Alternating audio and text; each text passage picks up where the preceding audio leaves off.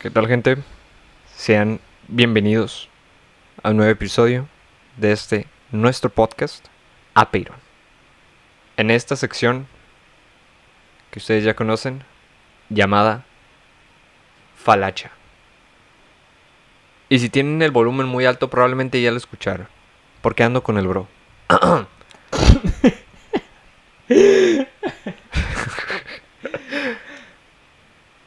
Porque el bro está presente en el mismo espacio físico en el que yo estoy. ¿Cómo estás, bro? Pues ando bien, Mm. ando sano, no contagioso, Eso dice, eso dijo el médico. eso dijo el médico. Pero pues ando bien. Sí, aquí yo ando tomando el riesgo, Ey, pero pues nos la fletamos. así es. ¿Tú cómo andas, bro? Por el momento yo creo que sano. Mm, Justo por temas de salud, pues ahí me nos anduvimos encerrando así es. y pues ya extraño salir a correr para Yo también. ejercitarme. Pero esto a las personas que nos escuchen no les importa un bledo. Así es. Por lo tanto, vayamos con esta falacha. ¿Cuál es, bro? Esta siguiente falacia argumentativa lleva como nombre ataque personal Mm, o ad hominem. Y su descripción dice lo siguiente. Supone que las falencias de una persona son aplicables a los argumentos que esa persona defiende. Ocurre cuando el autor ataca la personalidad de un oponente en lugar de atacar sus argumentos. mm. Por ejemplo, la obra de Edgar Allan Poe es mala porque él era un borrachín que se casó con su prima. Mm. Siguiente ejemplo. La política exterior de Donald Trump es peligrosa e imperialista porque Trump es un pedante, un racista y un mentiroso.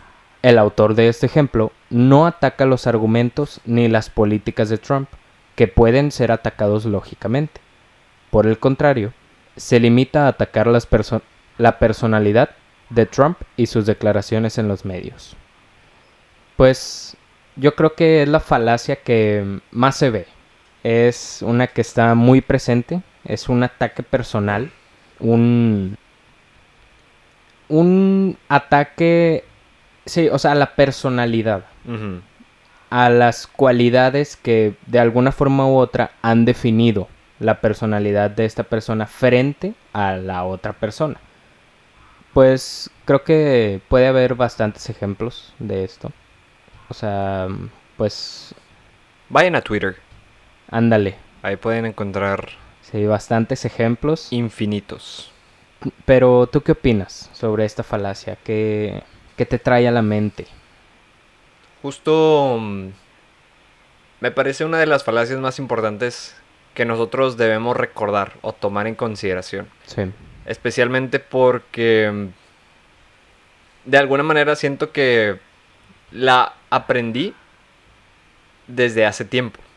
ajá, En el sentido de que no deberías, por ejemplo, escuchar a tal persona porque es tal. sí, Tiene ciertas características o ciertos rasgos. O sigue cierta ideología. Entonces, el problema de esto es que al final afecta el debate. Sí. Afecta el diálogo. el diálogo.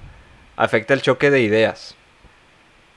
Entonces, no por el hecho de que una persona tenga un rasgo N, no lo vas a escuchar por lo mismo.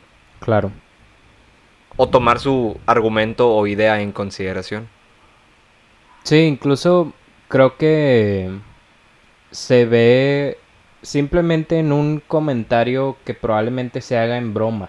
Como Mm. por ejemplo, o sea, alguien dice algún comentario y la otra persona le contesta, ah, es que tú dices eso porque estás bien pendejo o algo así. O sea, Mm. o sea, me refiero a que tal vez a veces no se hace con una intención, pero de cualquier manera está presente la falacia.